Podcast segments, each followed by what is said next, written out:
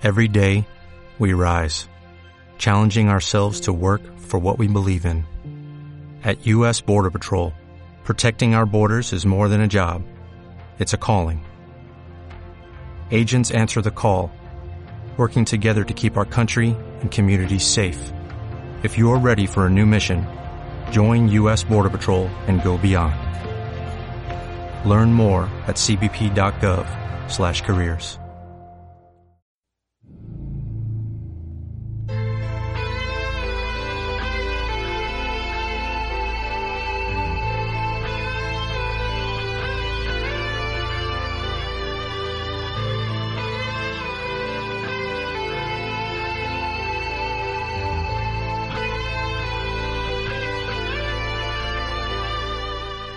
Hoy va a ser un podcast nada habitual para los temas que suelo tratar y los podcasts que me soléis escuchar.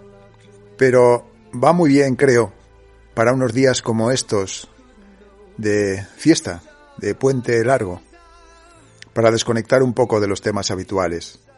Paso a compartiros una entrevista que me hizo Serach del podcast y YouTube Enigmas al Descubierto hablando sobre experiencias con los animales. No es la primera vez que participo en un podcast de este tipo, porque a lo largo de la vida me han pasado experiencias muy extrañas con los animales. Podíamos llamarlo directamente misteriosas.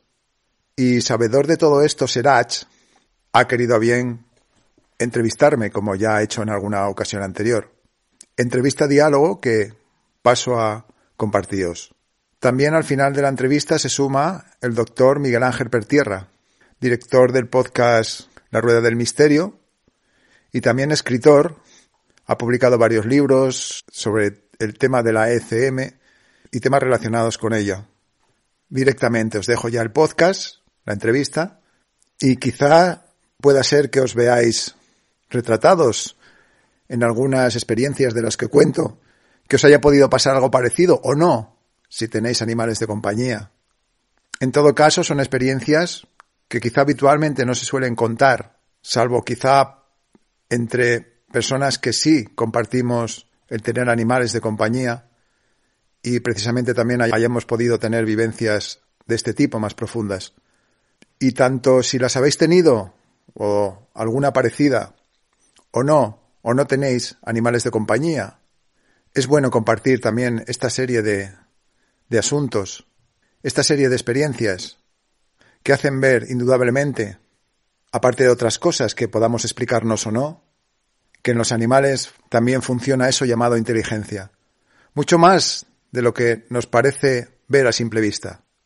Y solo hay que ser buen observador para darse cuenta y habitualmente.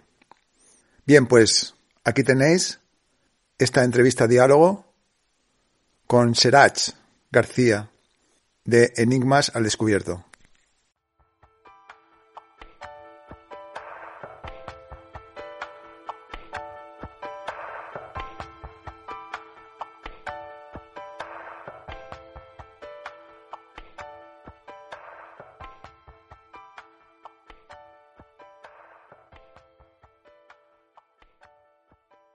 Muy buenas seres de todo credo, raza y condición. Bienvenidos al fascinante y maravilloso mundo de los enigmas, el misterio y hoy precisamente de los animales. Normalmente es un tema que no tocamos mucho, no solemos hablar de ello, pero quien no conoce esas historias de ese gato que se posa en el pecho, se tumba en el pecho en una residencia y esa persona al día siguiente fallece. Estamos viendo las diferentes terapias que se pueden llegar a realizar con tanto con animales para humanos. Incluso últimamente estamos viendo alguna que otra noticia que me parece fascinante y desde aquí mi enhorabuena a esos hospitales, a esos lugares de, bueno, ambulatorios, bueno, hospitales en este caso, ¿no? Donde alguien está ingresado y dejan por fin que esa mascota, que al fin y al cabo no son, para los que nos gusta y somos amantes de los animales, no son mascotas, sino son partes de la familia. Y de repente esa terapia, ese paciente, empieza a coger un poquito de color y mejora.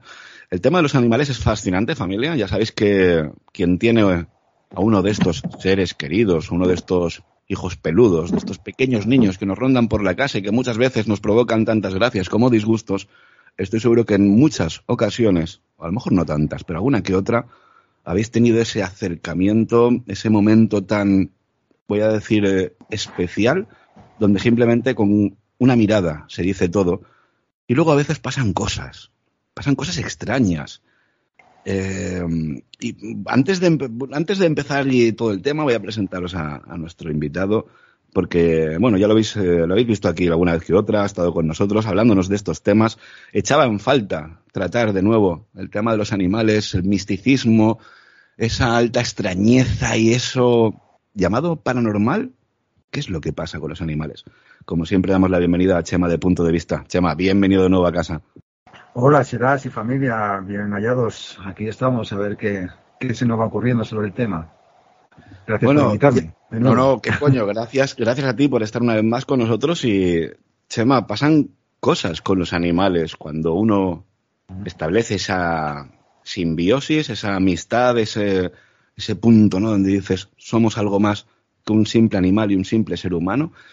Y de repente cuando, por cosas de la vida, pues nos tienen que dejar, pasan cosas raras, Chema. Eh, yo sé que tú has tenido algún tipo de experiencia que otra, nos lo comentaste en la, en la maratón que hicimos, agradecerte de nuevo una vez más que nos prestaras tu, tu tiempo para esa maratón solidaria que hicimos para pequeños superhéroes.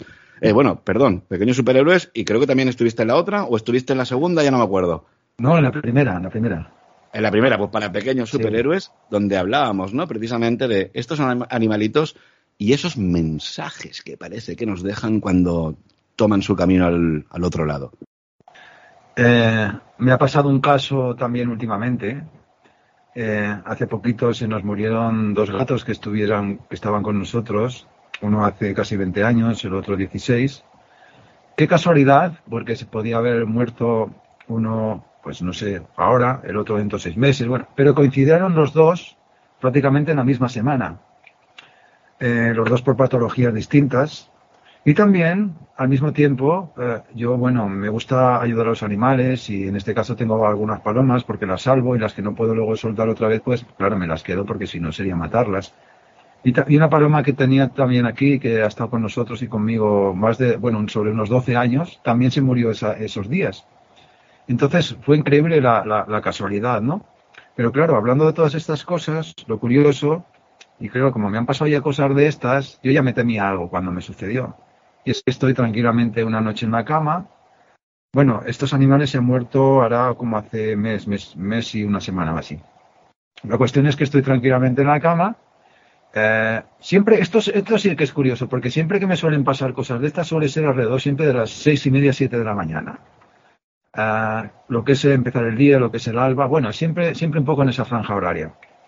La, historia es que, bueno, yo de repente me levanto, me levanto, no, con la cabeza, ¿no? Me, incorporo porque algo me había llamado la atención, imagino, y entonces veo en, la, en, los pies de la cama, como a un metro de, de la cama, una señora que si yo ahora no sabría describir su rostro, pero si la viera la reconocería un rostro muy dulce, muy dulce, súper dulce. Y sí recuerdo sobre todo, eso me llamó mucho la atención porque destacaba, era como un manto, como, como un albornoz de los que nos ponemos para ir a dormir, de color azul claro. Eh, una imagen totalmente real. Además duró pues unos 6-7 segundos, no es que fuese un flash que, que, se iba, ¿no? Como ya me han pasado cosas de estas anteriormente, yo ya dije, bueno, aquí, aquí pasa algo, ¿no? Claro, lo que me llamó la atención es que no cuadra mucho, bueno, uno no sabe el mensaje que puede recibir, pero no cuadra mucho un rostro tan angelical como aquel, tan dulce, para que luego pase algo negativo. Entonces, claro, como esta vez fue un rostro así, una imagen así, yo pensé, bueno, como siempre me pasa algo, algo así quizás, y bueno, será algo bueno.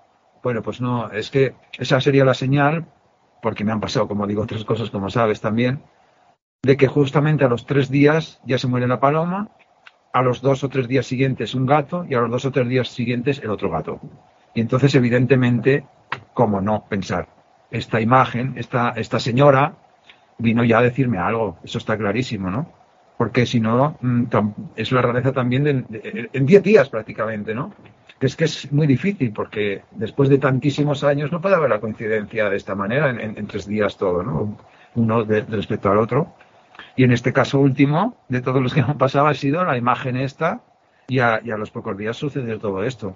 Una imagen totalmente real, es que, es que para mí era totalmente real. Y vuelvo a decir que es la coincidencia de que cuando he tenido estas visiones, que me han pasado cosas, siempre ha sido eso sí, entre las seis y media y siete de la mañana, siempre. La razón tampoco la sé, pero sí que me he dado cuenta, ¿no? Y es, es lo último que me ha pasado dentro de todas las cosas que me han ido pasando de este tipo, ¿no? En el tiempo. Y más reciente. Parece una tontería, pero han sido muchas cosas a lo largo de los últimos años. Sí. Y, y, que luego una, una cosa es contarla, porque cuando digo una imagen con una cara dulce y tal, y otra cosa es tenerlo delante, que no lo diría con la misma sonrisa que ahora. Es decir, yo estaba un poco petrificado. ¿Qué, qué, qué, es esto? Y bueno, y como ha pasado otras veces, que ya sabes, cuando han pasado cosas de estas, al poquito, la muerte de estos, de estos animales asociada, ¿no?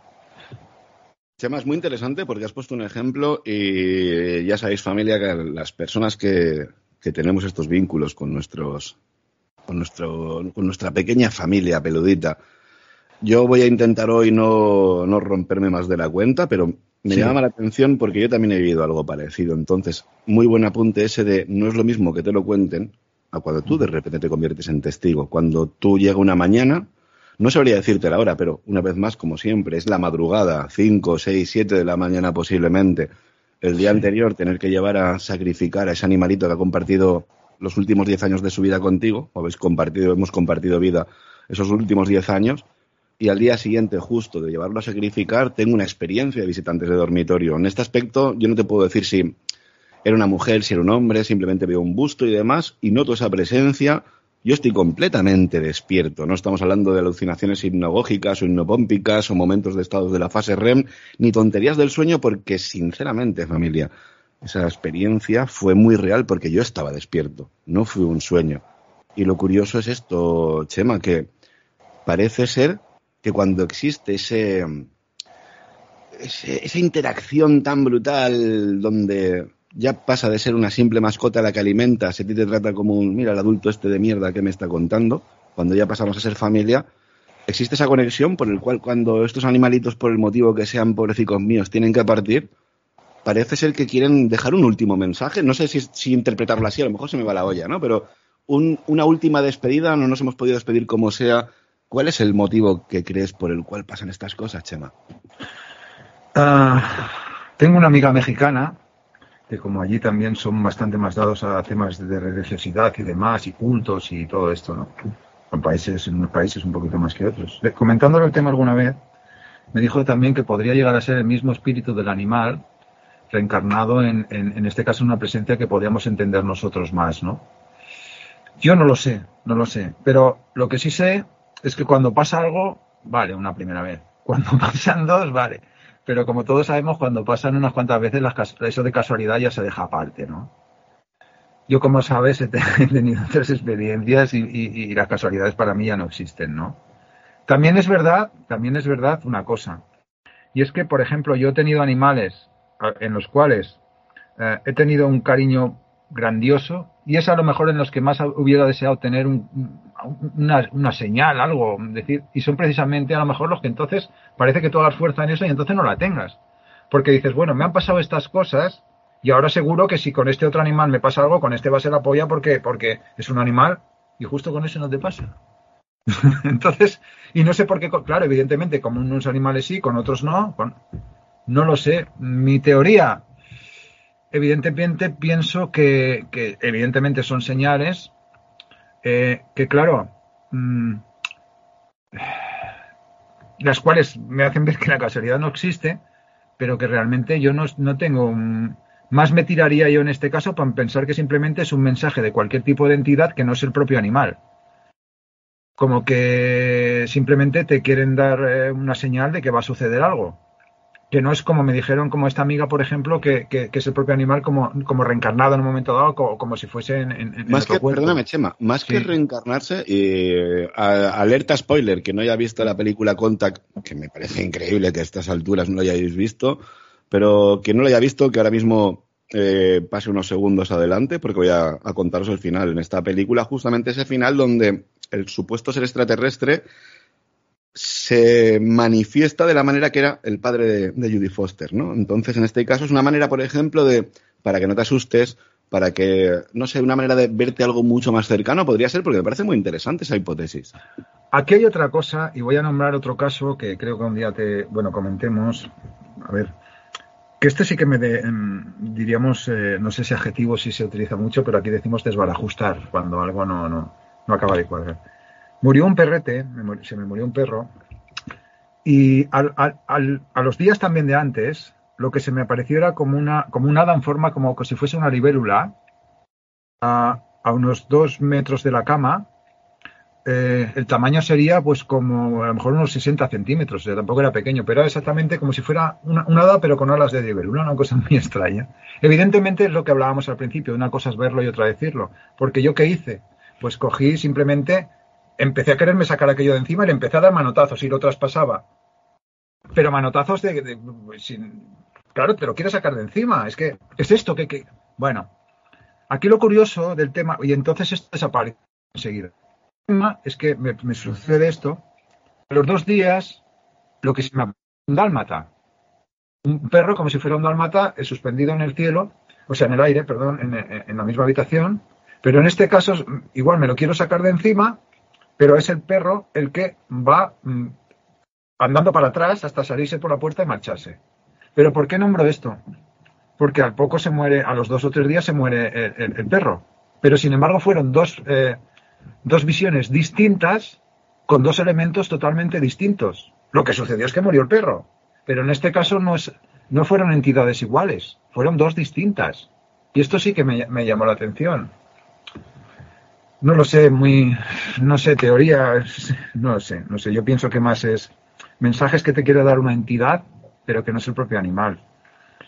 Se me hace raro que ¿crees, animal... ¿crees, eso precisamente? Fíjate qué curioso, porque podríamos interpretar, y de verdad, familia, si alguien nos está escuchando y ha pasado por algún tipo de experiencias similares o parecidas, ahí en nuestro muro de Podcast Manía, en la descripción del programa, tenéis esa parte donde podéis comentarnos, ¿no? la experiencia que hayáis tenido y si podéis aportar algo, algo de información, si sabéis más del tema de lo que estamos hablando, por favor, hacednoslo saber porque nos gustaría averiguar ¿no? el motivo por el cual pasan este tipo de cosas, porque no hablamos de coincidencias, no hablamos de casualidades, no estamos hablando de que te pase algo hoy dentro de un año, no, no, es que es en, esos mismos días o en esas mismas horas un cúmulo de circunstancias que luego uno cuando empieza a tirar del hilo, Chema, dices, mm, a ver, no pueden ser casualidades, esto no es casual, joder. Ahora, ¿qué, qué es a lo que me estoy enfrentando? ¿Qué, ¿Qué es lo que tengo ahí delante? ¿Y por qué estoy viviendo todo esto?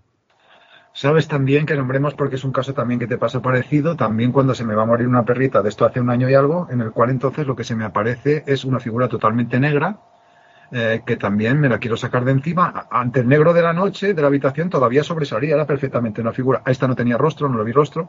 También me la quise sacar de encima, le empecé a dar manotazas hasta que se fue. Pero sí que quiero decir una cosa también. Todas estas cosas lo que sí me ha hecho es quitarme el miedo. ¿Por qué?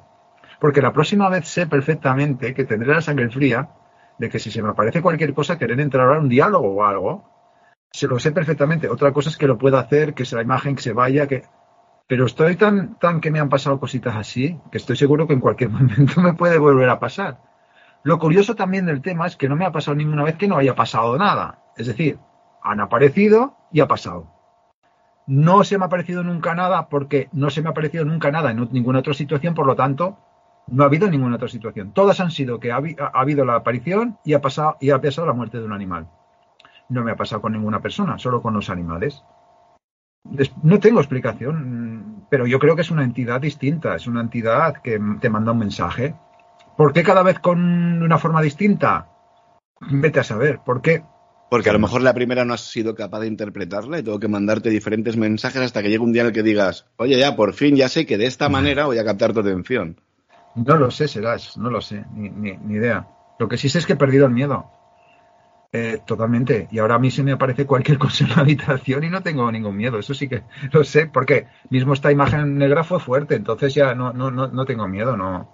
Y de hecho, de hecho casi que lo deseo. Deseo por una vez poder entablar algo, ¿no? Aunque no pueda seguramente y no será así. Pero es que ya deseo que me aparezca de verdad y poder preguntarle algo, que me, hasta que no me respondan, no, no creo, pero bueno.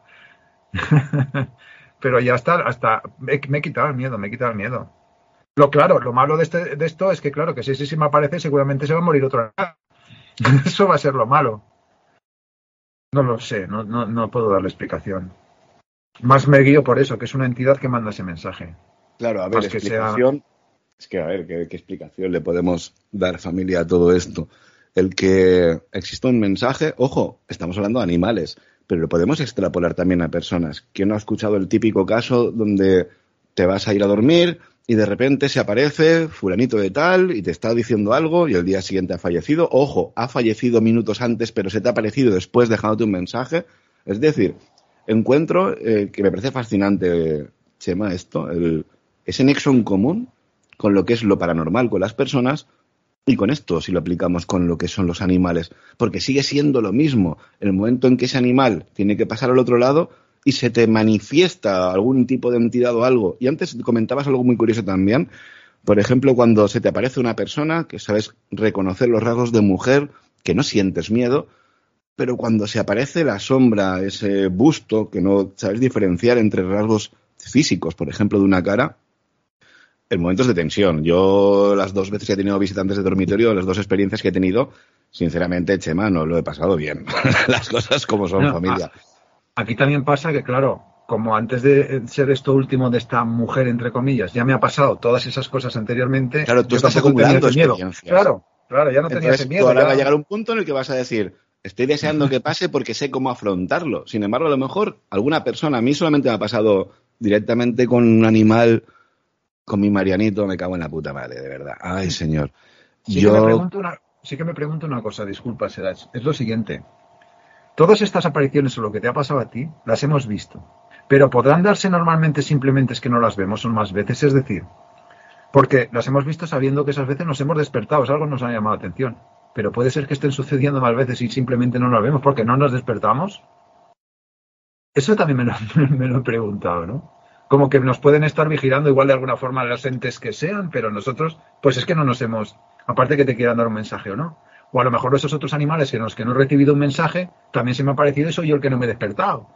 Se, se generan una serie de, de, de, incongruencias ahí, ¿no? Eso también. Porque a unos animales sí, a otros no. Estamos dudando porque, a ver, porque no tenemos ningún tipo de respuesta sólida, Chema. No tenemos, por ejemplo, el que estemos sumando siempre uno más uno y no salgan dos, ¿no? Aquí de repente hay algunos animales, como bien decías, con este animal tengo mucho más nexo en común y tengo mucha más fidelidad que con otros, y sin embargo, el tontico de turno, que es, yo que sé, mira, yo aquí tengo, esto es una colonia de Brand, 10, 12 gatos, y con la negrita y con el guapo, que yo le llamo guapo, tengo una, química muy especial. Son de los pocos gatos, por ejemplo, que yo puedo acariciar. Aquí todos comen, aquí todos se lo pasan genial, tienen su terreno para correr y para saltar, pero son con dos de ellos, con la negrita y con el guapo, donde vienen a la mano, me deja que los acaricie, que los coja. Entonces, eh, lo curioso sería que te pasase siempre con ese animal con el que tienes un nexo mucho más fuerte en común que con los otros demás. Pero, sin embargo, Chema, nos encontramos, como bien comentabas, esa experiencia que dices, bueno, tengo aquí a mi perrete después de 14 años, sé que se me va a morir, pues voy a tener la experiencia con él. Sin embargo, tienes la experiencia con ese otro animal, con ese otro familiar peludo, para que todo el mundo me entienda, que no te esperabas tenerlo, joder. Entonces dices, ¿qué pasa aquí con todo esto, tío? Sí, sí, sí. Mm. Por eso a veces te queda la duda si es el propio animal que tiene una psique en particular o, o, proyecta una energía en particular y por mucho que tú tengas más aprecio, no es que ese animal lo proyecta así, no tengo ni idea. No tengo ni idea. Pero, por ejemplo, pues eso, con algún animal que sí que he pensado que podía pasarme, no me pasa. Eso es, eso es claro, ¿no? No lo sé. Luego también, pues eso, me han pasado cosas a mí personalmente también fuera de con los animales. Es decir, soy un tipo igual que cualquier otro, pero que también de ese otro tipo que me han pasado experiencias también fuera de los animales. Entonces parece que me voy acostumbrando un poco. No lo sé. Pero no, sin, no sin embargo, sin embargo, no, no, me pongas en un cementerio porque me voy a ir a echar a correr por patas. O sea, y si, pero si me aparece bueno, algo hoy, ¿no? No lo quiero tirar por el cementerio, pero por ejemplo, ¿no resulta curioso que muchas veces eh, tengamos más conexión, por ejemplo, entre animales que con las personas en este caso? Eso es por supuesto. Por supuesto, sí, sí, sí, sí. Hay que tener en cuenta que posiblemente incluso el acto de tocarlos tocamos más a nuestros animales que a nuestras personas. Hay más contacto físico, hay más energía depositada ahí. El problema es que nosotros no interpretamos muchas veces su propia energía. Si hablamos, por ejemplo, de gatos, ya sabemos cómo descargan también un poquito la electricidad de nuestro cuerpo. Todas esas cosas que no vemos. Y sí, sí, estoy totalmente de acuerdo contigo. En muchos casos es así. Y luego también es que según la situación personal de muchas personas, pues si la soledad que tengan o no son los animales con los que tienen el, roce, con los que tienen todo el cariño. Sí, sí, perfectamente. Pero hablas, en soledad, pero yo sé oh, de gente, incluso viviendo en pareja o en familia, o esto yo creo que la, inmensa mayoría, a ver, vamos a, vamos a ser muy claros. El 99,9% de todos los que tenemos a nuestro hijo peludo creo que lo acariciamos mucho más que a nuestro ser querido que tengamos cerca. Porque, ojo, lo hacemos primeramente por darle ese momento de cariño. Segundo, porque incluso también es terapéutico. El acariciar un animal, esa respuesta que tiene contigo, si es un gato el ronroneo, si es un perro esa atención, te hace distraerte. Sí, es, un, es algo muy, muy, muy interactivo, muy educativo y a la vez también, por ejemplo, muy terapéutico. Pero... Y luego hay animales hay animales con los cuales no les prestamos tanta atención. Yo, por ejemplo, pues he nombrado el caso de las palomas. Las tenemos ahí como, bueno, y he tenido experiencias con las palomas que dices, joder, hasta que no lo tienes no lo sabes, no te lo puedes imaginar. He tenido experiencias con los conejillos de indios, con alguno en particular. Es que es como todo. Hay seres especiales en las personas y en los animales. Si te toca un ser especial en un animal, ya puede ser un conejillo de indios, una paloma o lo, o lo que sea, y topas con un ser así, flipas en colores y dices, joder. Y la gente, sin embargo, bueno, perros y gatos y estos otros animales, y no, señor, puedes tener experiencias flipantes y que dices, joder, tienen, tienen alma y tienen todo igual que, que lo muestran a su manera, pero, pero no, no, no hay que regirse solo por unos que sí, otros que no, no, no, no, que va. Mira, muy de, muy, de acuerdo contigo, Chema, con el tema de que siempre lo asociamos a, no sé, a cánidos, a, felinos, pero nos podemos encontrar también el tema de ciertas aves o incluso ardillas. ¿Quién no ha visto el, típico vídeo de alguien que consigue que una ardilla venga a comer de la mano o incluso a poder darle agua? O sea, que siempre lo estamos tirando por el tema de perros y gatos, pero el mundo animal y el mundo tener un hurón. A ver, obviamente no vas a tener una tarántula y te vas a acostar con la tarántula de a darles cariñitos, ¿no? A la puñetera tarántula, una a una boa constrictor, o si hablamos de algún tipo de insecto, de animal así, muy exótico y muy exclusivo. Pero cuando hablamos de ese animal tan cercano, que normalmente dejamos que suba al sofá, que suba a la cama, que se ponga en nuestras piernas cuando te apetece acariciarlo porque necesitas quitar un poco de esa mala energía que tienes y es tu momento terapéutico. Insisto, acariciamos más a nuestras mascotas que, por ejemplo, a nuestros seres queridos. Sin embargo, hay animales que obviamente por, no, no, va, a existir ese nexo en común, el que tú tengas, por ejemplo, una colonia de hormigas o que tengas una tarántula, tengas algún tipo de, de, lagartos o lo que sea. Sin embargo, con cierto tipo de animales sí que es cierto, como bien decías, una paloma, un hurón, eh, algo ya que puedas que puedas tener un contacto físico. Y estarás, de acuerdo, y estarás de acuerdo conmigo, estoy viendo por ahí que se está, bueno, es la casualidad últimamente, estoy viendo cada vídeo con cuervos, que los cuervos son una verdadera barbaridad, tío. O sea, que dices, si yo, te cuento, si, yo te cuento de cuervos, ahí en La Palma, en el primer viaje, eh, está en, la, en Cumbre Vieja y en Roque de los Muchachos hay unos, una serie de cuervos, ¿no? Animales súper inteligentes, te lo puedo asegurar. En el primer viaje llegamos a darles de comer en plan de, mira, te lo dejo aquí, tú te acercas y comes. En el segundo viaje ya se te ponían en el brazo, ya te comían de la mano. Y en el último viaje, recuerdo que fue muy curioso, porque estábamos subiendo a Roco de los muchachos y digo, no, no, vamos a parar aquí el coche que estoy viendo aquí a, mis colegas. Mis colegas son los, los cuervos. Y empiezo, tío, a llamarlos como si fueran gatos. Empiezo, mira lo que tengo, ven, venga, ven, acércate. ¿Qué pasa, amigo? ¿Cuánto tiempo sin verte? Llevaba tres meses sin venir aquí a la isla.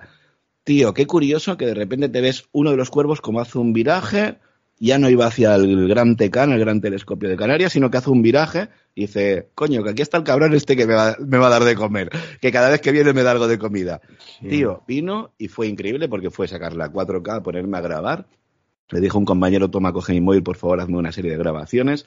Y con qué facilidad un animal que hace una serie de meses que no ves te reconoce en la voz se te posan uno en el brazo, el otro en el hombro, y lo gracioso, Chema, es que yo los miraba, yo pues como las plantas, tío, yo le hablo a todo, a todo animal, a todo ser vivo, me da igual que sea algo relacionado con la zoología, con la botánica, todo lo que crea yo que tiene, no te iba a decir sentimientos, pero que sí que está vivo, le hablo, sea una planta, sea una tortuga, sea un gato, o sea el limonero que tengo ahí enfrente, me da absolutamente igual.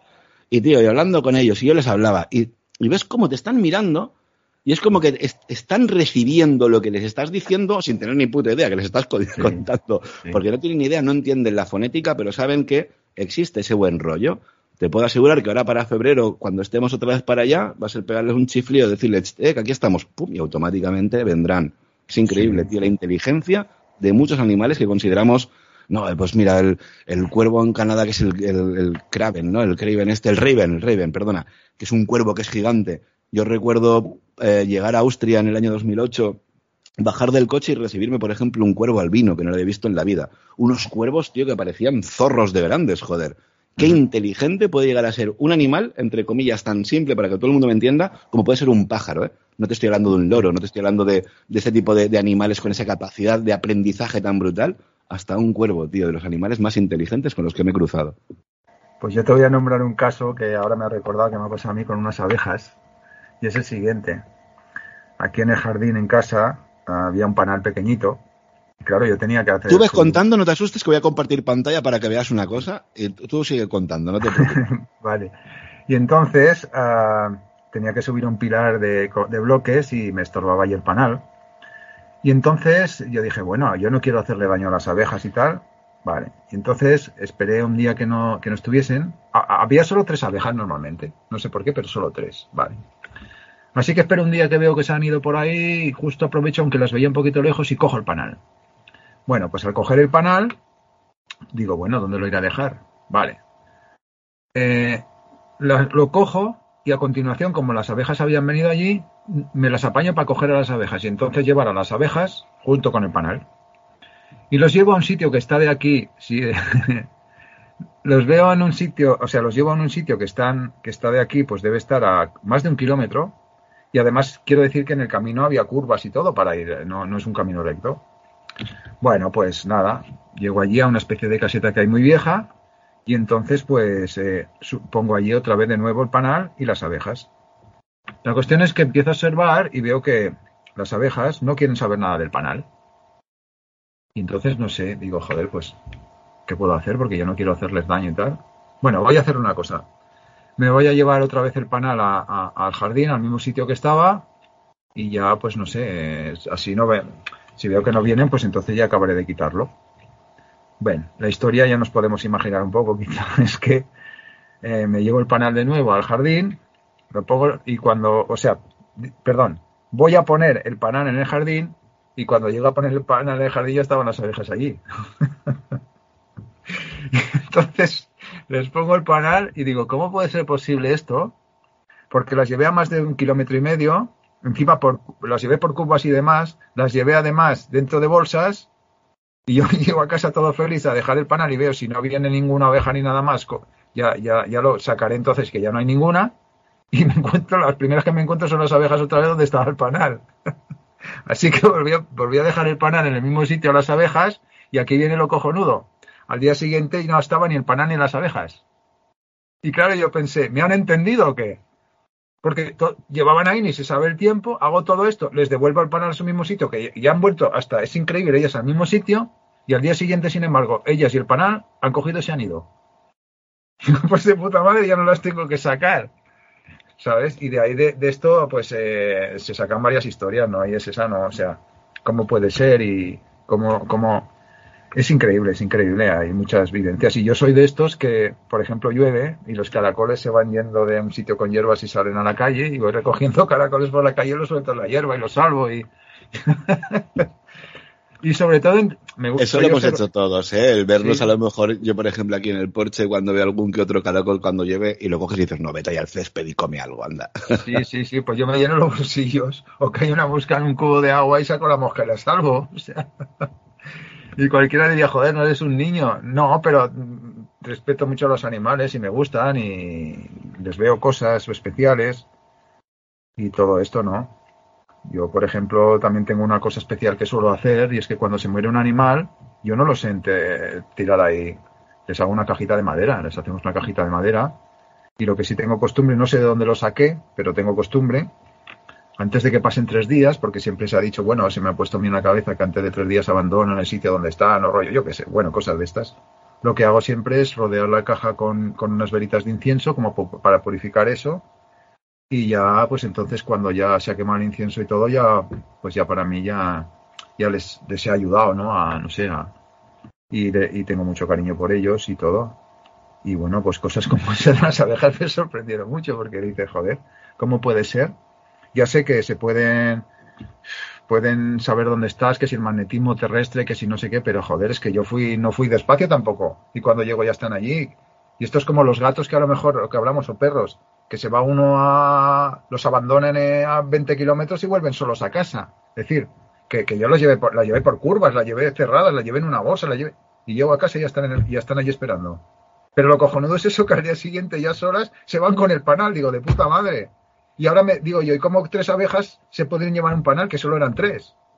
Bueno, la cuestión fue esa, ¿no? Digo, para mí que han entendido el mensaje también, me he portado bien con ellas, las he llevado a su sitio de nuevo y han dicho, como quieren que nos vayamos, si se ha portado bien este hombre, pues nos vamos nosotras, ¿no? No sé, sí, sí, sí.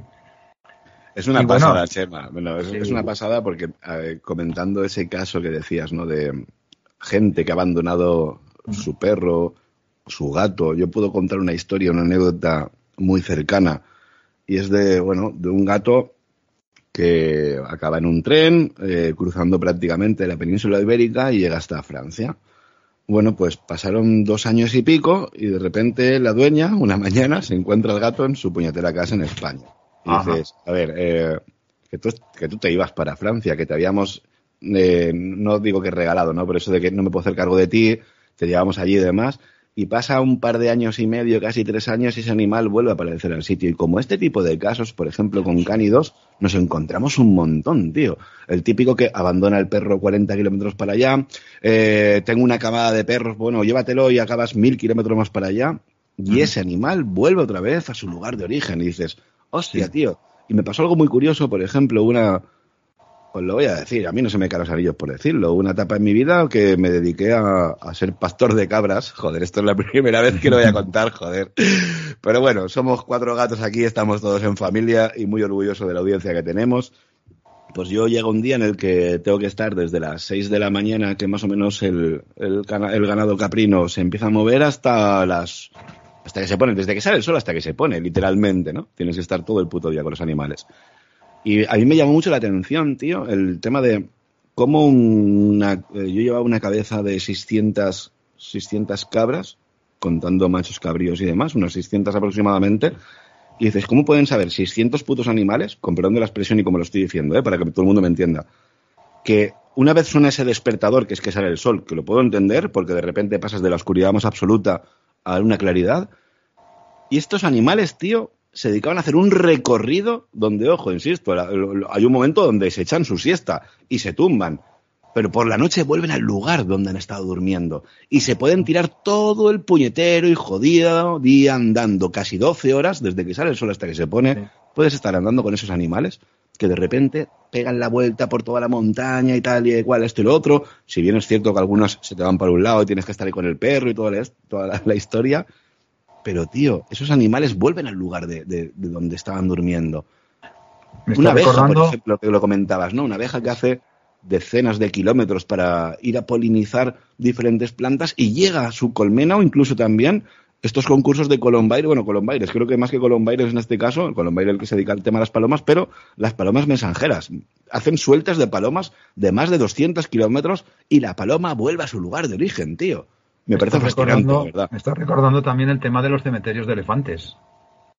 Como los, como los elefantes saben perfectamente dónde, dónde han muerto y bueno, luego dónde han llevado, a, por ejemplo, a otros elefantes de la familia que han muerto y todas esas cosas. Sí, sí, sí. Una orientación espectacular.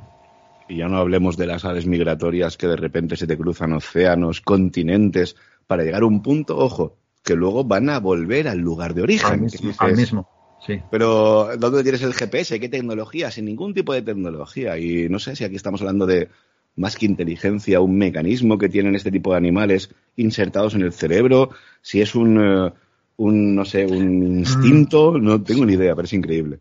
Yo voy a contar ahora una anécdota que quizá conozcas, quizá conozcáis, no sé. Y es la siguiente. Eh, porque es que, claro, los animales están, ¿cómo diríamos? Eh, están se dedican a una cosa concreta que es sobrevivir, comer, bueno, no tienen eh, pagos a fin de mes, no tienen en principio estrés de, los problemas que tenemos los humanos. ¿Qué quiero decir con esto? Que, las habilidades que desarrollan son tan concretas que al dedicarse en eso y, exclusivamente en eso, porque les hace falta para sobrevivir y para vivir, pues entonces las desarrollan mucho más y se meten en ellas mucho más y por eso, ¿no? Y me recuerda mucho el típico caso que pasó, bueno, ha pasado algunos parecidos, pero en este caso fue uno que pasó en las, en las Olimpiadas de Sydney en Australia. Y es que había unos, unos ingleses llamando en una cabina de teléfono y allí, bueno, a muchos aborígenes australianos los tienen pues para limpiar los zapatos, para, bueno, toda esta serie de trabajos que los demás no quieren. Y había unos cuantos aborígenes australianos allí que se habían juntado a la hora de almorzar y tal, de, estos que estaban haciendo allí, pues uno limpiar zapatos, el otro hacer de guía, bueno. Y se quedan mirando al tipo inglés que estaba en una cabina de teléfonos y, se empiezan a escojonar, venga a reírse, a reírse, reírse, hasta que el tipo coge y se cabrea. Pero ¿qué coño se, estarán, se me estarán riendo estos? Me tenías hasta allá, va. Y al final se lo dicen, ¿no? Y se lo explican a su manera. Y le dijeron, mira, que nos parecéis tontos con todos los pabilados que os parecéis, que, os parece que, es, que sois los, los que os parece que sois del primer mundo y todas esas cosas y tal, porque nos reímos de que tengas que estar en una cabina de teléfonos gastándote un dinero, echando un dinero para hablar con tus seres queridos a distancia, cuando nosotros lo hacemos telepáticamente. Y entonces les, explicaron que en la tribu, en este caso eran todos de la misma tribu, pues que cada uno se dedicaba a una cosa concreta. El que era músico solo hacía música en su vida. El que se dedicaba a poner la oreja en la tierra para saber dónde había agua solo hacía eso. Y entonces el que se dedicaba a poderse comunicar con otras tribus y otros familiares a distancia, kilómetros, telepáticamente, solo, solo se dedicaba a eso. Con lo cual cada uno desarrollaba esa facultad a extremos totales, porque además es lo que decimos, ahí no tienen pago, no tienen estrés de llegar a fin de mes. De... ¿Qué quiero decir? que igual nosotros también tenemos un montón de facultades que vemos en los animales, pero simplemente es que no las tenemos ya o no lo desarrollamos porque tenemos un montón de más cosas, nuestra civilización, nuestros rollos. Pero que esto me da a entender que precisamente puede ser cosas que también hasta podemos tener nosotros. Porque luego hay casos extremos en los cuales una persona se pierde, una persona tiene que sobrevivir tal, y a lo mejor hace cosas increíbles que decimos, hostia, qué increíble. A lo mejor es que ha tenido que desarrollar justo eso en ese momento porque si no se moría. Y entonces este caso de los aborígenes australianos, quizá me hace ver eso un poco, ¿no? Que, por ejemplo, los animales tienen que dedicarse a cosas específicas porque solo les interesa sobrevivir, comer, jugar, y por eso tienen desarrolladas unas facultades más que otras que son en las que tienen que invertir mucho tiempo, toda su vida, ¿no? Es muy interesante, Chema, esto que estás comentando, porque nos podríamos encontrar ese caso del tercer hombre, ¿no? Cuando estás en la alta montaña, te está pasando algo muy complicado y en la máxima supervivencia sucede algo dentro de lo extraño, lo anómalo, lo paranormal, como sería ese tercer hombre. Y lo escriben como... físico, además. Cuidado. Sí, sí, sí, por supuesto, por supuesto. Pero lo interesante de todo esto es que estás diciendo una serie de detalles que me, están gustando mucho. El cómo, por ejemplo, hoy en día, desde que nacemos, estamos con un reloj en la muñeca que nos dice tienes este tiempo para hacer las cosas. Y dentro de todo ese tiempo tendrás luego tu tiempo libre. Normalmente hemos pasado de filosofar, mirar el cielo, observar las estrellas, conversar con nuestros congéneres y demás, hemos pasado a, ir a nuestra puta bola, tengo este tiempo para comer, este tiempo para estar con mis amigos, este tiempo para hacer lo otro, tal y de cual, no tengo tiempo para mí, que esto es muy triste, hemos llegado a ese punto donde tenemos tiempo para ver cuatro putas horas de vídeos de YouTube o cuatro tonterías que nos encontremos por ahí, pero luego no tenemos tiempo para leer un libro, mirarnos al espejo y hacer un poco de, de acto de conciencia, ¿no? Pero es muy curioso esto que estás comentando porque, por ejemplo, nos podemos remontar. Ya no digo que cientos o miles de años atrás en el tiempo, sino estas culturas que no conocen el dinero, el tiempo, el hombre blanco, que viven en sus selvas, en sus tribus indígenas y demás, donde el que el chamán es el chamán, el que se encarga de esto es el que se encarga del otro, y voy a poner un ejemplo muy, muy sencillo. El año pasado se cumplía los 50 años de, del accidente de los Andes. Todos conocéis la película Viven. Desde aquí, pues bueno, este programita en homenaje a Coche Incierte que falleció el mes pasado. No sabía, que había, no sabía que había fallecido. Sí, tío, este hombre, mira, le vino a buscar la muerte cinco o seis veces en su vida y las cinco o seis veces se rió de la muerte y al final la muerte se lo quiso llevar. Porque, aparte de conocer el incidente, yo lo conocí a Cochinciarte por ti, por escuchar los podcasts que grabasteis con él. Pues no lo sabía. No, estaba muy malito con el tema del cáncer, pero ¿qué es lo que pasa? Que este hombre, yo no sé de dónde sacaba los cojones, pero vencía el cáncer cada dos por tres, tío. O sea, se enfrentó a la muerte en la cordillera dos, veces dos veces tres veces el accidente, el verse allí metido y el día de la avalancha. Luego el tema de, también del, cáncer y demás, ¿no? Y aquí nos encontramos, por ejemplo, como coche cuando cuando lo conocí en persona y estábamos ahí en Granada hablando y charlando y demás, mirando. Bueno, pues que me emociona más de la cuenta. El caso es que me contaba y me decía, es que allí estábamos un grupo de personas donde cada uno tuvo un rol. Mi rol, por ejemplo, fue, yo no me podía mover mucho porque tenía una infección en la pierna, pero mi rol fue el de hacer de, entre comillas, de cómico, distraer a la gente. Parece una gilipollez, pero en estados de estrés emocional y estados de estrés mental, el tener a alguien que te distraiga o el tener un pensamiento positivo, el no verlo todo tan negativo, ya te hace ver otro punto de vista, ¿no? Luego había el que sí que podía caminar, pues se encargaba de coger el hielo, preparar el agua y demás. El que iba pudiendo hacer algo, o sea, es decir, por eso se llama La Sociedad de la Nieve, que ahora Bayona sacó esta película que estoy deseando poder verla. Hablamos de que cada uno llega a obtener un rol para que toda sociedad, o este, en este caso hablamos de civilización o grupo de gente, pueda evolucionar y pueda avanzar, porque siempre hablamos, Chema, que la evolución, sí, la evolución está muy bien, pero también existe la cooperación.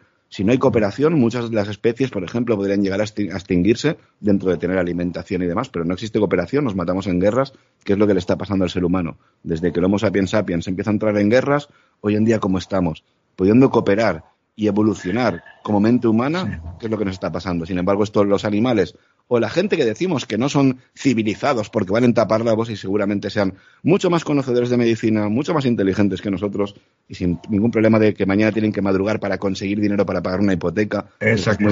no nos damos cuenta de todo esto, ¿eh? Subestimamos con creces a toda esta gente que va en taparrabos cuando a lo mejor se están riendo de nosotros. Tú has sido pastor. Tú sabes mismo la imagen que se tiene de los pastores, gente inculta, gente de los pastores se puede aprender muchísimo, ¿eh? Espero que muchísimo, muchísimo. Y no va a pasar hambre eh, ni frío ¿eh? en medio de la montaña. no, no se habla de formulaciones químicas, no se habla de. Pero de un montón de cosas nos puede enseñar muchísimo y sin embargo los denostamos también, o yo qué sé. Es, es, lo mismo que los humanos tenemos, que vemos a quien sea trabajando de basurero y lo vea de basurero. Pues es lo mismo, tenemos como una, un afán de superioridad enseguida, ¿sabes? Que, que, que es propio de los humanos, ¿sabes? Sí, sí, sí. Y eso, es lo que nos diferencia de los animales en este caso. Por ejemplo, el tema de qué animal está creando una herramienta para generar dinero, para sodomizar o, eh, tener sometido a, su congénere. Ninguno. Hemos sido nosotros como especie animal los únicos que hemos llegado a este punto ya de guerrear, de matarnos, de crear cosas que no tienen ningún sentido simplemente por el hecho de poder seguir vendiendo no existe especie animal. Por tanto, a ver, somos muy inteligentes y muy evolucionados, pero, pero ojo, cuidadito con nuestros ancestros que nos pasaban con creces todo el nivel de inteligencia y de desarrollo que nos podemos imaginar. Bueno, Hacían pirámides ¿eh? y nosotros somos incapaces de hacerlas. bueno, aquí tenemos el típico ejemplo de que un animal sería muy raro que no nos matara si no era para comer. Y sin embargo, nosotros los matamos a ellos por diversión muchas veces, ¿no? Ahí el ser humano es, es muy, bueno, aquí entraremos en la historia de decir si el ser humano es malo o bueno por naturaleza. Yo siempre he pensado que malo. Pero bueno, hay casos y casos, ¿no? Yo siempre he dicho que nadie nos enseña, pero sin saber por qué, cuando somos pequeños, yo no es que lo haya hecho, pero le quitamos las colas a las lagartijas, le metemos eh, latas en los gatos con gasolina, y sin embargo, sin nadie enseñarlo. Entonces, quizá hay una edad crítica ahí en la cual aparece esa maldad más pero desde luego somos la raza, bueno, la raza no, ya se me entiende, pero la cosa más mala que pueda haber sobre este planeta, ¿no? Eso, eso está clarísimo. Y la lealtad, la lealtad de los animales, todo. Estamos hablando el amor, el amor incondicional. Sí, sí, es lo que hemos comentado en este programa. Hay, un, hay, un, caso cuando hablabas de esto de volver los animales a casa que me he acordado antes, mira, ahora lo, lo, lo cuento. Y es que yo también conozco el caso que me han contado un perrete aquí en una localidad cercana, que se llevaron a un sitio lejos para quererlo matar. Eh, lo apalearon, le hicieron de todo y lo tiraron por un barranco. Y al cabo de los tres días apareció en casa todo ensangrentado. Es decir, ¿quién a nosotros nos va a hacer ese daño y luego vamos a ir a la misma casa del que nos ha querido matar? Pues el perrete. O cuántas veces sabemos de estos que abandonan con un coche y allí se siguen esperando a que su dueño venga cuando su dueño es el cabrón que los ha abandonado. O sea, el, amor incondicional existe eh, totalmente, totalmente. Y con los perros en este caso, porque cada animal tiene también unas características determinadas, eso se ve muchísimo. A quien no ha tenido esa imagen, ¿no? De, pues eso, un, perro que abandonan. Yo mismo lo he vivido, trabajando cerca de Andorra hace mucho tiempo, igual abandonaron ahí un perrete. y el perrete no lo podía. Bueno, como, o, esto, esto es como sabemos que hay algún caso del hombre, del, dueño que ha muerto en un hospital y el perro se ha quedado esperando en el hospital allí tiempos y tiempos y tiempos y tiempos. Y o, ver el, el, perro en la tumba, o esperando en la esquina donde lo has dejado abandonado, que eso me parece muy triste. Hay un perro, mira, lo estaba leyendo ayer o antes de ayer, tío, y, son de esas cosas que las lees y pasas por encima y dices, no quiero saber más, tío. Ayer precisamente estaba leyendo ese caso donde un perro llevaba cuatro años esperando la misma curva donde la abandonaron, tío. Sí, sí, sí. Wow, qué duro es eso, joder.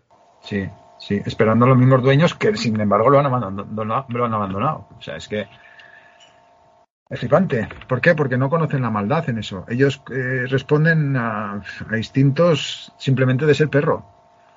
Nada más. Este es mi dueño, este es a la persona a la que quiero y si me hace algo, bueno, ya lo hará porque también es bueno para mí, aunque sea malo, porque es la persona que tengo, es la persona que quiero, ¿no? Mira, te pongo un ejemplo muy, muy personal. Yo soy de gatos, los que me conocéis ya sabéis que yo de gatos, yo de perros no, porque mm, a mí esto de tener un animal que digas, es que tengo que sacarlo mínimo tres veces al día, una hora, y si llueve, y si no me apetece, y si hace frío, prefiero tener gatos. No hay ningún problema. Em, yo recuerdo que una vez, pues cosas de la vida, ¿no? Tengo un... Discúlpame, o sea, solo, un momento. Yo no sabía lo que es realmente tener gatos hasta ahora. ¿Por qué? Yo había tenido gatos que se han muerto, pero había tenido uno en particular, otro en particular, pero nunca había tenido como ahora cuatro gatos a la vez. Pero a lo que voy, que perdona que te interrumpa. Yo he tenido esos gatos unitariamente, pero lo que no había tenido nunca gatos es criado por mí a biberón. Y entonces ahora he sabido lo que es, lo que, no lo que es cría, sino lo que es el cariño que sí te coge un gato respecto a otro que tú has criado a biberón, un animal que has criado a biberón. El apego que hay, totalmente distinto a, por ejemplo, un gato que coges que no has hecho eso, y ahora los dos gatos de los cuatro que yo criaba a biberón, es una auténtica pasada el cariño que desprenden y es exactamente como si fuera su padre. Y bueno, simplemente me lo recuerdo ahora. También eso, que no es lo mismo a veces tener un animal que tenerlo de pequeñito y más si lo has criado a biberón. Estoy flipando de, del cariño que desprenden, ¿no? Ya, mm, disculpa la interrupción, pero... Se, crea ese vínculo, joder, sí, sí, verdad. es lo mismo cuando tú le estás el, el, gesto de darle un biberón. Tienes a una criaturita muy débil, muy pequeña, independientemente de la raza animal que sea, pero para ti es una criaturita que le estás dando biberón. Ese animal, me imagino que el concepto que tiene que coger de ti es, eres mi, mi madre, mi padre, eres esa eres la, la, entidad que me está dando alimento y me está criando, ¿no? todos los días, todos los días cuando, cuando voy a dormir, son los dos, de los cuatro son los dos que vienen a, a digamos, a lamerme los labios y a lamerme la cara antes de irse a dormir. Y cosas así te podía nombrar constantemente. Los dos, qué casualidad, ¿verdad? Pues no es casualidad. no, es que es verdad, joder, y, y, y se nota mucho, tío, se nota mucho cuando, cuando se crea esa conexión tan, tan especial. Lo que te comentaba antes de lo del, lo del perro, esto es muy interesante. Yo nunca he tenido perros, nada más que esa, esa única vez. Y resulta que, eh, bueno, que me voy a casa de mi abuela, tal, no sé qué, y me llevo al perro, claro, el perro estaba conmigo todo el puto día. Y fíjate qué tontería, qué curiosidad también. Está sentados en un sofá, el perro por ahí rondando dentro de la casa, y lo típico, hablando con mi abuela, me hace el gesto de, me hace así en la rodilla de, pero oye, ¿y cómo es que estás hablando de no sé qué tontería?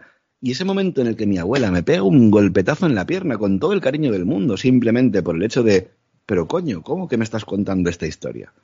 Y de repente veo al perro, tío, que si no lo digo coger en el aire, se tira a atacar y a matarla. Cuando yo nunca le he enseñado a ningún animal ni a atacar ni nada, yo te digo que solamente he tenido una vez un perro y lo que menos le he enseñado es atacar siempre he sido de el no, el no y el juntos. Juntos para que venga a mi lado y el no es de cuando estés oliendo algo que a mí no me interesa, por si es comida, que nos ha pasado muchas veces, diferentes vecindarios, ¿no? Donde ponen alfileres, agujas, lo que sea para joder a los animales.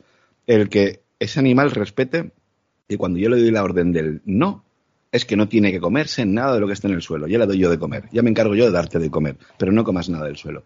Sin embargo, yo nunca a ese perro le había enseñado Chema ni atacar, ni a que tiene que defenderme, pero ese animal supo aceptar el rol de a esta persona, que este ser humano es el que me da de comer, el que está conmigo, el que me ha dado biberón, que yo iba por la calle con él, tío, me cabía en la puta mano, y luego era un sí, de más de un metro de largo. Y lo curioso también, y, con esto termino ya, el rol que tiene, por ejemplo, Luna, que es una labradora que tiene mi madre, mis padres en este caso, ¿no?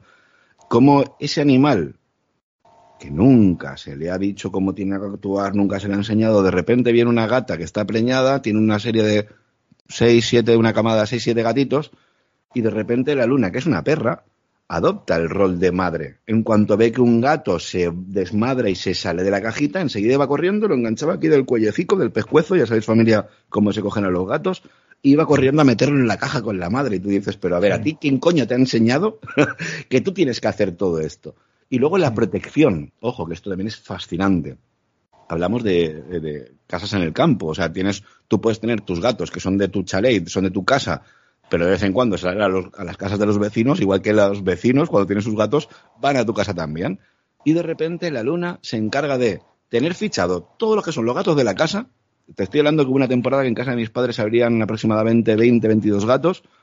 Y la hija de puta de la perra los tenía todos tan fichados que en el momento en que veía que alguien era de afuera, a por ese sí que se tiraba para, para a reventarlos. Sin embargo, protegía a los de dentro. Y hablamos sí. de dos especies animales distintas, cómo pueden sí. llegar también a tener ese nexo, una vez más, que esto me parece fascinante, tío. Como sí, animales que no les has educado ni para atacar, ni para que hagan de padres o de madres, ni que tengan ese rol de, de no sé, de, de, protector a través de, de, que tú eres un perro muy grande y demás y tienes que cuidar los gatitos.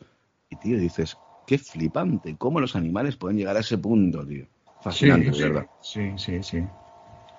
Ahora me ha recordado, bueno, no sé por qué me recordaba ahora al decirme esto, también no, va, es de esto, pero de otro caso, ¿no?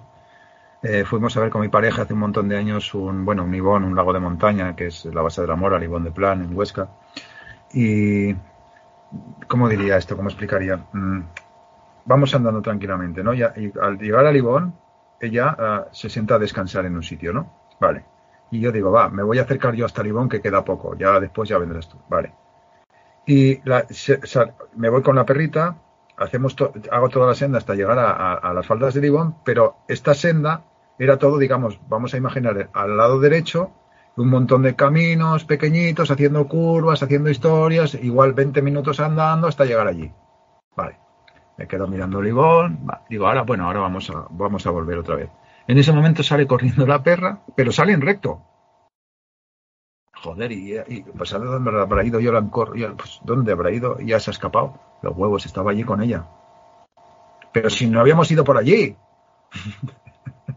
es como si yo cojo ahora y me voy a Barcelona dando curvas, curvas, curvas al lado derecho, al lado por allá, y luego coge, o sea, coge la perra y, y, la ves que sale recta, pero, pero si no hemos ido por allí, sin embargo, ha sabido que en línea recta estaba allí.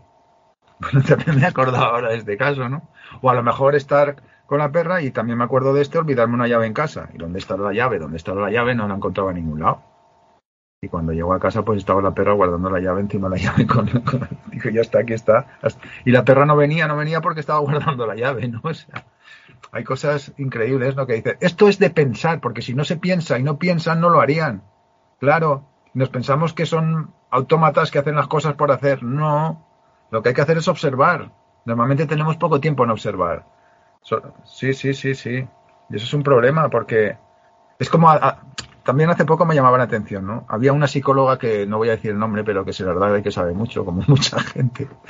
Y en su en su YouTube ponía algo así como que lo que nos diferencia de los animales es es el lenguaje. Y yo me quedo pensando y digo, esta tía y, y había, un montón de peña allí dándole la razón como si fuera Dios allí. Oh, claro, es verdad, es verdad porque tal. Y claro, me quedo a pensar y le escribo yo, le digo, te, te equivocas completamente. Lo que nos diferencia de los animales no es, el, no es el lenguaje, es la escritura. Porque ellos no saben escribir, pero el lenguaje tiene igual que nosotros o más. Joder, eh, se acabó la conversación, no me contestó nadie ni ella me contestó nunca más. Pero pues es, es que es eso, es que el lenguaje tienen muchísimo más del que nos pensamos, pero que muchísimo más, pero más sutil, y so, solo que nosotros no lo captamos, nos pensamos que, que va, que va. Y la, la mierda es que con nosotros se desa lo desarrollan también, lo que pasa es que no lo percibimos. Por eso muy, muchas personas cuando te gustan tanto, como en tu caso también los gatos y todo, y estás conviviendo con ellos, aprendes ciertos ciertos gestos, cierta, pero no, aún así hay, se nos escapa el 80%.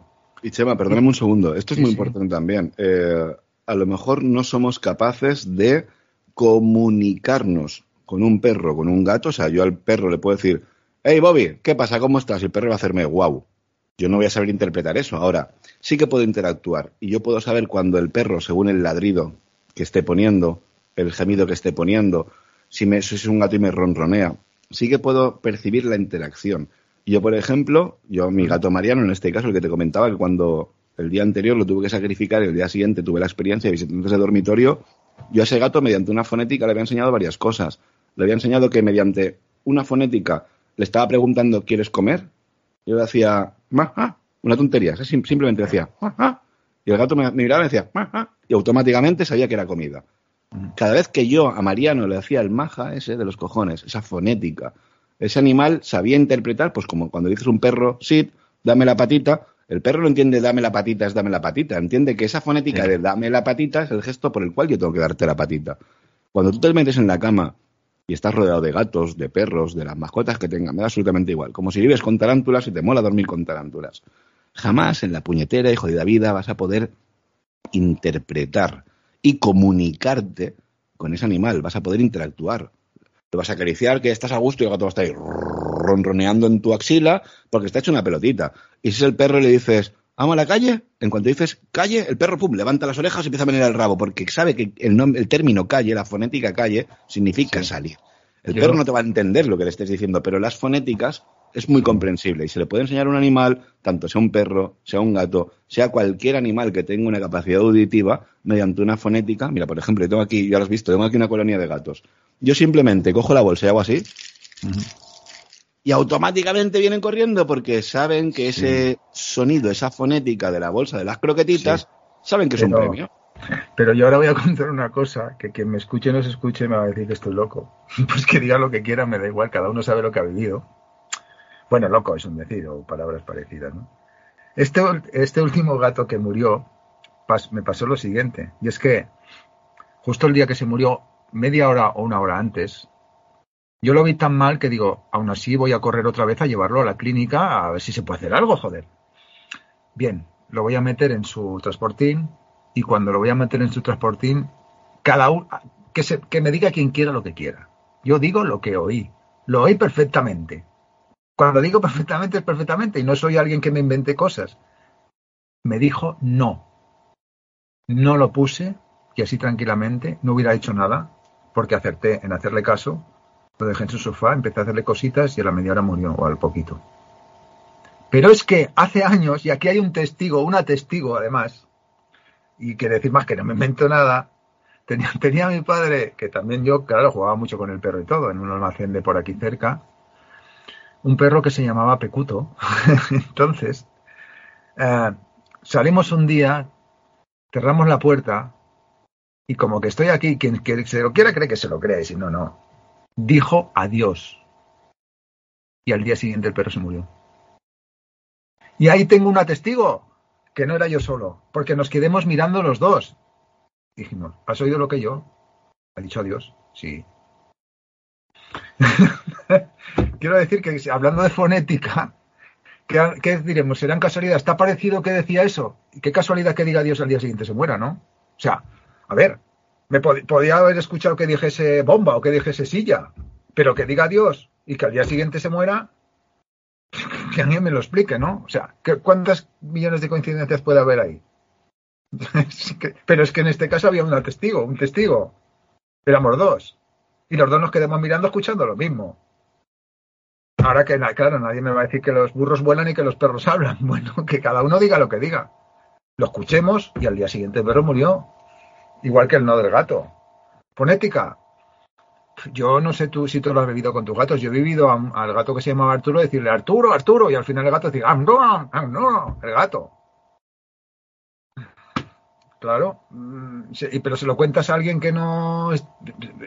No, no, no ellos se fijan mucho en nosotros, tienen no tendrán las cuerdas vocales para hablar, pero hay ocasiones en que ese mismo esfuerzo, esa misma tesón de querer decir algo, pues yo en mi caso he vivido que lo han dicho. Pero lo cojonudo es que, esto no lo había contado, eh, porque también es un caso, de, no entra dentro de apariciones, pero es un caso extraño, que te diga el perro Dios y que el día siguiente se muera, ¿no? y, y, esto no me acordaba, y hace años y años y años no me acordaba, pero con un testigo además, con un testigo, ¿no? Pero es la fonética. Tú al fin y al cabo le estás enseñando al perro o al gato, en este caso, una fonética, por el cual con esa fonética ya sabe que va a haber una acción y luego una repercusión. Yo hago esa fonética como acción y luego tengo la repercusión. Si yo a mi gato le digo maja y el gato me contesta maja, sabe que tiene, tiene hambre y sabe que automáticamente voy a dar de comer. Lo mismo pasa con, mira, ahora por ejemplo, esta tarde con el guapo. El guapo es uno de los gatillos estos últimos de la, de la última camada y me mira, porque claro, yo estoy aquí en la guardilla, en el primer piso, y me asomo, le digo, ¿qué pasa, guapo? ¿Cómo estás? Y el gato me dice, miau, empiezo yo, miau, miau, miau, y el gato me hace, miau, miau, miau.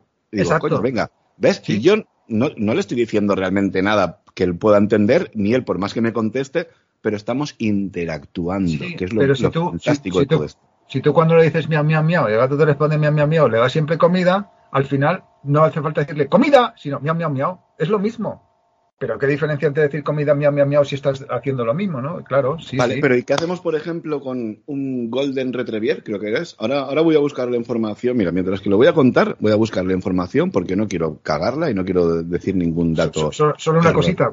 Cualquiera puede pensar y nosotros pensemos, por ejemplo, que mi padre y mi hermano, que, que cuando estaban con este perrito de la, que he dicho adiós, claro, a lo mejor todavía cuando se iban le podían decir al perro adiós o algo, y el perro, por lo que sea, decía, vale, pero la casualidad es que al día siguiente se muera, cojones. se despide y se muere, ¿no? Mira, yo eh, voy a comentaros. Vale, sí, vale, esto es. La perrita se llamaba Whisky y era capaz de reconocer mediante las 100 fonéticas diferentes un muñeco. O sea, su dueño, estoy diciendo 100, pero creo que era incluso hasta 1000, ¿eh? ¿eh? bueno, estoy viendo aquí 80 juguetes, 60 juguetes. Bueno, yo he visto un documental y creo que eran bastantes más. Y resulta que Coño, el dueño le decía, patito de goma. Y dentro de una montaña de diferentes juguetes, la perra iba, buscaba el patito de goma. Le decías, el Spiderman, y se iba a buscar el Spiderman. La pelota naranja, y se iba a buscar la pelota naranja. Es decir, no solamente entiende, coge la pelota y le des 50.000 pelotas y vaya la pelota. No es que le vas a decir, coge la pelota naranja y va a entender que es la pelota naranja, no la amarilla, la roja, la verde, la azul, la negra, la blanca, sino la que tú le estás diciendo. Esto pasa con los gatos. A mí me llama mucho la atención la peña que me dice, es que un gato van a su puta bola, tal y de cual. Y a mis gatos, a los que han dormido conmigo. Cuando duermes en mi cama conmigo, él es mi gato. Si eres de los de la calle, que te he ido a comer, no, lo siento mucho, eres de los gatos de la colonia.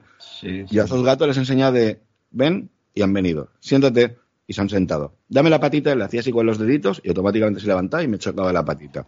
O sea, les he llegado a enseñar porque a un animal Da igual el tipo de animal que sea, si tienes paciencia lo puedes llegar a conseguir. La cuestión es que, por desgracia, en este caso, Chema, por ejemplo, nunca nos vamos a encontrar esa situación donde, bueno, nos vayamos a dormir y le digamos al gato buenas noches y antes de acostarme, oye, ¿qué, opinas de la vida? ¿Crees que hay vida después de la muerte? O, y, filosofar con ellos. Nunca vamos a filosofar con ellos, no existe esa, esa comunicación, pero yo siempre he defendido la interacción, ojo, con muchas, con muchas especies animales, me da que sean tanto zoológicas como botánicas. Estoy muy convencido que existe esa interacción que no comunicación. Quizá, quizá el ejemplo más claro que puede entender la gente es el tema de los delfines, por ejemplo, que es una cosa que se venimos viendo desde pequeñito, la interacción que hay con entrenadores y demás.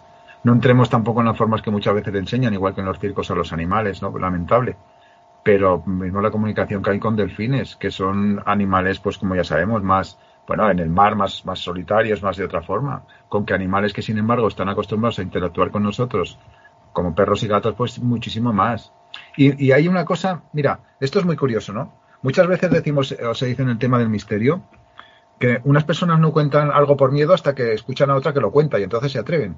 Pues esto es lo mismo. Hay vivencias con animales de las personas que no se cuentan porque digan, ¿qué dice? Esto está loco. Eh" pero vivencias que si se contaran son increíbles y que están pasando a diario, a diario. Pero muchísimas, muchísimas. O te encuentras con alguien que realmente se atreve a contarte algo alguna vez. O por ejemplo lo que estoy contando yo ahora o estamos contando, ¿no? Eh, y, eso se da a diario, se da a diario. No es que haya un caso allí, otro allá, lo que pasa es que no se cuentan. Esa es la diferencia también. Pero ahí hay cosas tremendas, increíbles, increíbles que es, eh, si hacemos un resumen de todo lo que has vivido, de experiencias con, con estos pequeños familiares peludos, ¿cuál crees que sería la más brutal de todas y la que dijese es, es que esto no tiene explicación ninguna? ¿Pero de cosas extrañas o de evidencias con ellos? De todo. De, lo que sea. De lo que sea que digas, es que esto me ha reventado la puta cabeza, tío. Pues es que, claro, es que habitualmente ya pasan cosas. De vivencias extrañas, la que más fue esta que te digo con este, con este perro que se llamaba Jasper, Gasper, que es las apariciones de esta en forma de libélula y luego la, el dalmata que se iba para atrás andando en la habitación hasta que desapareció por la, cuerpa, por la puerta, no la visión. Esa sería la más que me llamó la atención y más fuerte. Y ya de vivencias con ellos es que no sé decir muy bien, es que a lo mejor las vivencias más fuertes que he tenido han sido con un conejillo de indias, ni siquiera con un gato ni con un perro.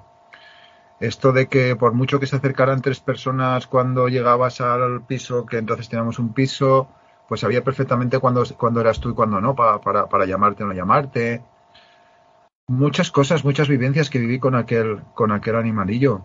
Con aquel animalillo que es el que te conté en lo de la, la maratón solidaria, que es el que nos, me encontré los papeles afuera cuando murió, que ponía enterrar. Eh, o sea, eh, saber dónde estoy, eh, bueno, no recuerdo ya ahora, saber dónde estoy, rodearme de lo que me gusta.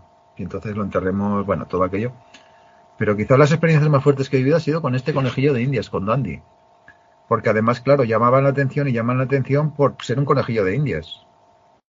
Me acuerdo de experiencias de ese tipo, de conocer perfectamente quién eras, de, reconocer cosas, con un conejillo de indias en este caso, más que con perros y con gatos. Qué fuerte, ¿eh? porque siempre solemos asociar algo con, esta mascota que tenemos mucha más interacción que, por ejemplo, a lo mejor con una cobaya o con, como te decía antes, una tarántula, una tortuga incluso.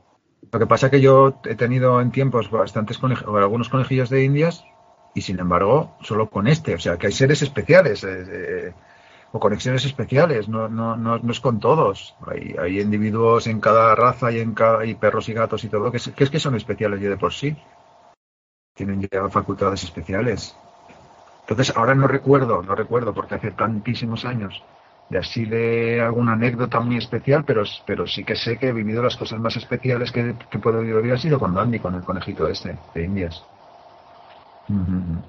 Es muy curioso, ¿eh, Chema? Porque lo que comentábamos desde un principio, cómo puedes estar rodeado de cierto tipo de animales y solamente es con alguno muy concreto, con quien haces ese nexo, esa interacción, ese...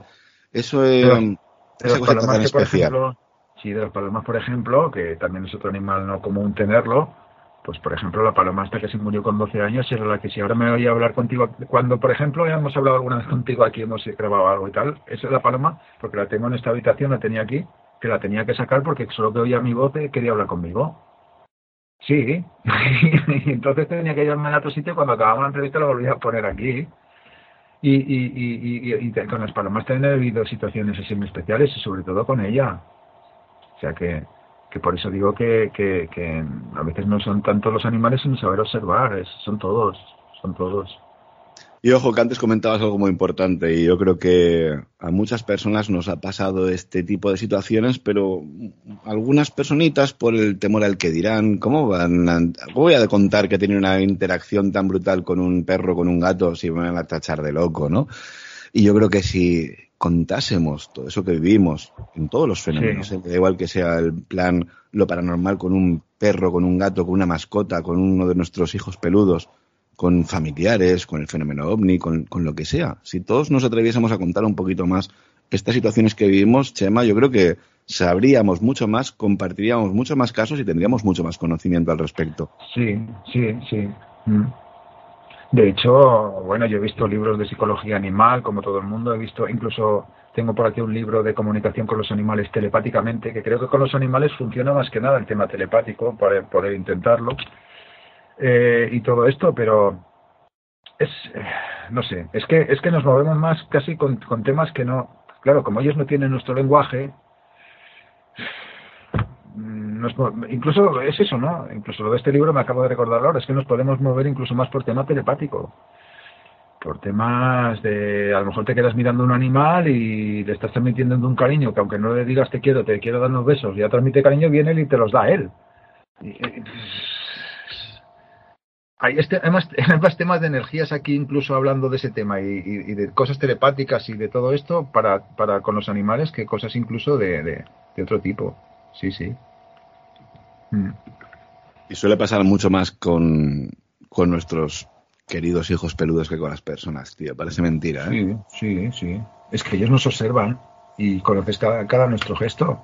Tú con los gatos también a lo mejor lo has vivido, tiene problemas si el gato pues a lo mejor meterse más en los pies o meterse en otro sitio que te descarga más de energía, todas esas cosas. Pero claro, para eso hay que verlas. hay pasar que de ti, ¿eh? Que los gatos, los perros son más dependientes del humano, pero yo que soy de gatos, tú entras por la puerta de la casa y ese gato que te está esperando al final del pasillo, porque según como te vea, va a ir corriendo hacia ti y me va a decir, uh, este viene muy, muy cabreado, paso de él. Pero ojo, luego se sube sin decirte nada, poquito a poco se acerca, se acerca, se acerca, se te ponen las piernas y tú automáticamente venga a acariciarlo. Te estás relajando, sirve de terapia para quitarte todo ese estado emocional del que vienes del trabajo, de las presiones sociales, de lo que sea absolutamente. Pero ese jodido animal, y con perdón de las presiones, ese puñetero gato, que al fin y al cabo lo vemos como que es un simple animal al que le damos de comer, se convierte en parte de la familia, incluso, insisto, una vez más. Por supuesto. Un amor incondicional que nunca te va a dar un ser humano. Sí. No sé si lo sabes, bueno, ya sabemos que esto de los estudios, los estudios, pero sí que leí hace poco un estudio en el cual demostraba que el ronroneo de los gatos hace, por ejemplo, que una fractura se solidifique del 50% más rápida. Y entonces, bueno, todos sabemos también lo que es el ronroneo de los gatos, lo terapéutico que es, lo que estamos hablando precisamente, ¿no? No sé si por ondas que emitan, por lo que sea, pero pues parece ser que sí, que incluso lo que es el tema de, de las fracturas. Existe el poder curativo, al fin y al cabo, cuando tenemos una mascota cerca, por el ronroneo, por el hecho de acariciar lo que nos sirve de terapia. Y me vas a perdonar, pero antes de terminar, tenemos aquí una intervención eh, intergaláctica. Doctor Miguel Ángel Pertierra, bienvenido a casa, tío. Hola, Serach y Chema, encantado de estar aquí en tu programa y bueno, de un tema eh, fantástico y maravilloso como esos seres que nos acompañan y que, bueno, que tienen muchas características y muchas propiedades. Miguel Ángel, lo hemos comentado en más de una ocasión, el tema de las terapias con animales, cómo algunos de estos felinos son capaces de posicionarse en el pecho en una residencia de la persona que va a fallecer pero el tema principal que nos preocupa con el programa de hoy es que parece ser que existe una conexión muy brutal, no digo siempre, pero algunas veces, con alguno de estos felinos o cánidos, donde de repente pasan a ser uno más de la familia. Bueno, tú sabes y los oyentes de tu programa saben que, aquí el personal de cuatro patas, ya sea cánido o felino, eh, son uno más de la familia. ¿eh? Eh, uno llega a tener unas conexiones con unos más, con otros menos, pero tú sabes que o bien conoces a, seres que, han estado conmigo, como ha sido Jerez, pues que eh, ha sido un perro, bueno, eh, compañero, amigo y, yo diría en algunos casos asesor por su actitud, su postura y conocedor de, del ser humano y captador de cuando uno está en un, una circunstancia o en otra. Miguel Ángel, me... Uy, perdón, se me ha ido por otro lado. Miguel Ángel, me gustaría preguntarte, ya te digo que estamos terminando el programa, no te quiero robar mucho tiempo, pero a nivel científico, a nivel ciencia, hemos observado, científicamente más que demostrado, que diferentes animales son capaces de percibir cánceres, detectar qué persona va a fallecer. ¿Cómo se posiciona hoy en día la ciencia con todo esto? Porque imagino que es algo que dices, que suena a locura que un animal sea capaz de detectar el cáncer o, por ejemplo, de posicionarse en tu pecho cuando al día siguiente vas a fallecer. Claro, una ciencia eh, más ortodoxa evidentemente va a decir que hay un error, que eh, son interpretaciones, malas interpretaciones, pero es verdad que cuando tú te acercas a estos seres, y hay estudios donde gatos, como tú bien dices, son capaces de detectar, ya sea por diferencia de temperatura, por diferencia de respiración, por lo que sea, son capaces de detectar qué es lo que ocurre en un ser humano o si va a fallecer ese ser humano o acercarse en ese ser humano. Sabemos que esos animales eh, tienen unas capacidades muy especiales y que desconocemos. Hoy en día lo que me da la impresión que hay poco estudio y, y muchas posiciones drásticas, tanto un lugar como otro, ¿eh? también como dando capacidades que, que todavía no, no, están descritas, pero que, que, hay personas que lo entienden eh, del todo.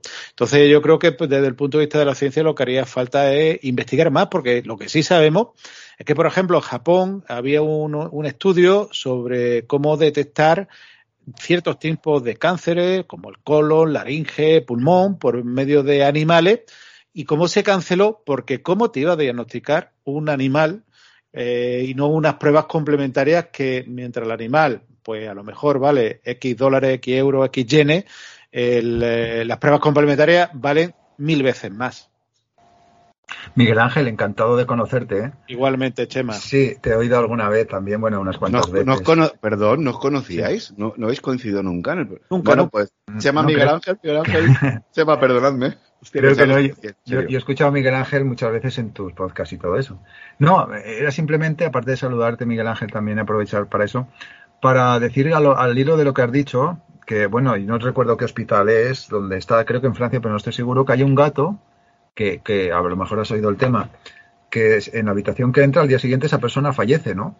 Si no recuerdo mal, en Reino Unido, sí, sí, eh, ah. realmente una residencia donde el gato pues eh, eh, ocurría que, fallecía, pero bueno, ahí tenemos el perro moro, que exacto, sí, aquí en España pues que se sentaba en la puerta del quien iba a fallecer y bueno, mm, que... Bueno, incluso, incluso acompañaba luego al féretro al entierro, ¿verdad? Efectivamente, acompañaba al féretro, el, el, al féretro al, entierro y demás. Vamos, no es el, único caso y de hecho eh, son animales que tienen esas capacidades y lo, la pena, la pena es que no se investiguen qué es lo que ocurre en esos animales mm, porque podríamos aprender mucho en la ciencia, la ciencia es más ortodoxa.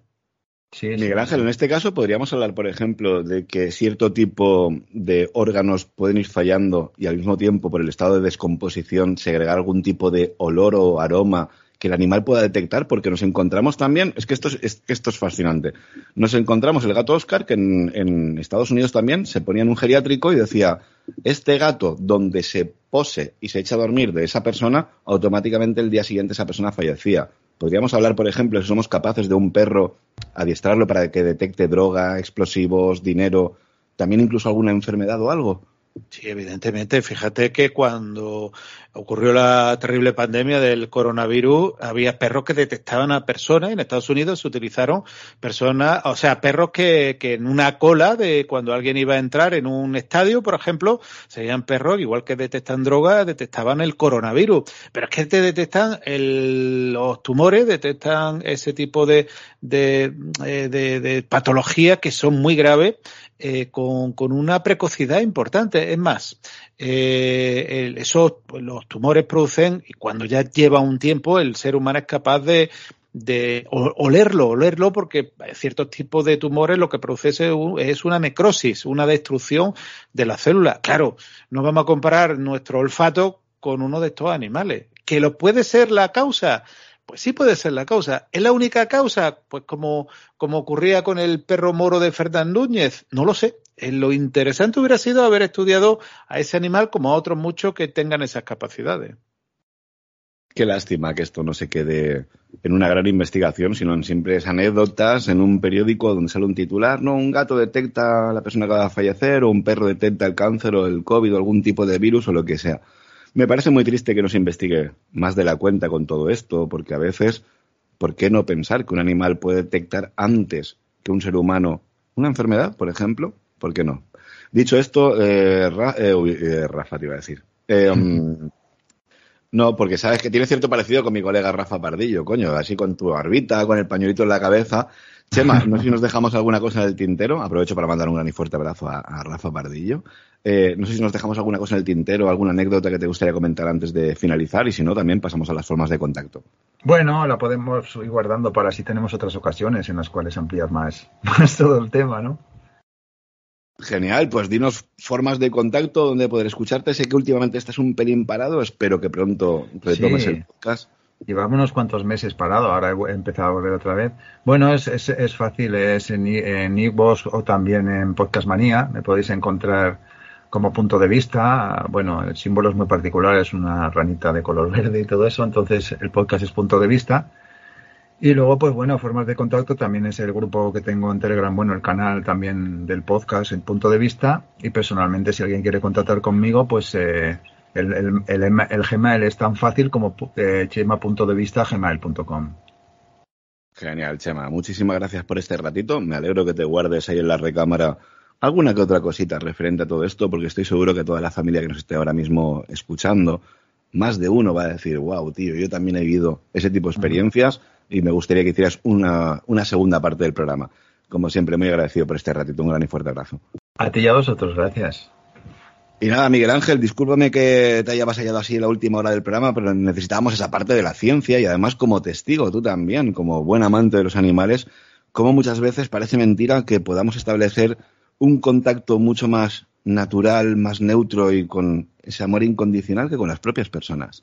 Sí, bueno, hay una frase del filósofo Schopenhauer que estaba tan fastidiado con las personas que decía que eh, cuanto más conozco a las personas, más quiero a mis perros. Y muchas personas, esa frase de Schopenhauer, que la repiten una y otra vez, pero no sabe que es de este filósofo norteamericano, eh, mm, eh, sabe que eso, esos seres te acompañan, están contigo, no tienen recelo, no guardan esa, esa, esos sentimientos de, de, de rencor, todo lo contrario, y, y, bueno, sabes que, que siempre están ahí con su idiosincrasia y que realmente se puede siempre aprender muchísimo, muchísimo de ellos. Totalmente de acuerdo contigo, Miguel Ángel. De verdad que quien no sepa lo que es tener a un familiar de estos peluditos, yo creo que no va a saber lo que es el amor incondicional, algo que solamente nos da nuestra pequeña familia animal. Como siempre, Miguel Ángel, muchas gracias por este ratito y dinos formas de contacto y dónde poder escucharte. Bueno, muchísimas gracias. Pues nada, Miguel Ángel Pertierra, lo que si pone en internet seguro que voy a encontrar, y La Rueda del Misterio, ¿sabes? Programa hermano y amigo que, que bueno, está ahí, que, que acompaña y, y, nada, siempre encantado de colaborar contigo, Serach. Un gran y fuerte abrazo, familia. Hasta el próximo programa. Gran y fuerte abrazo.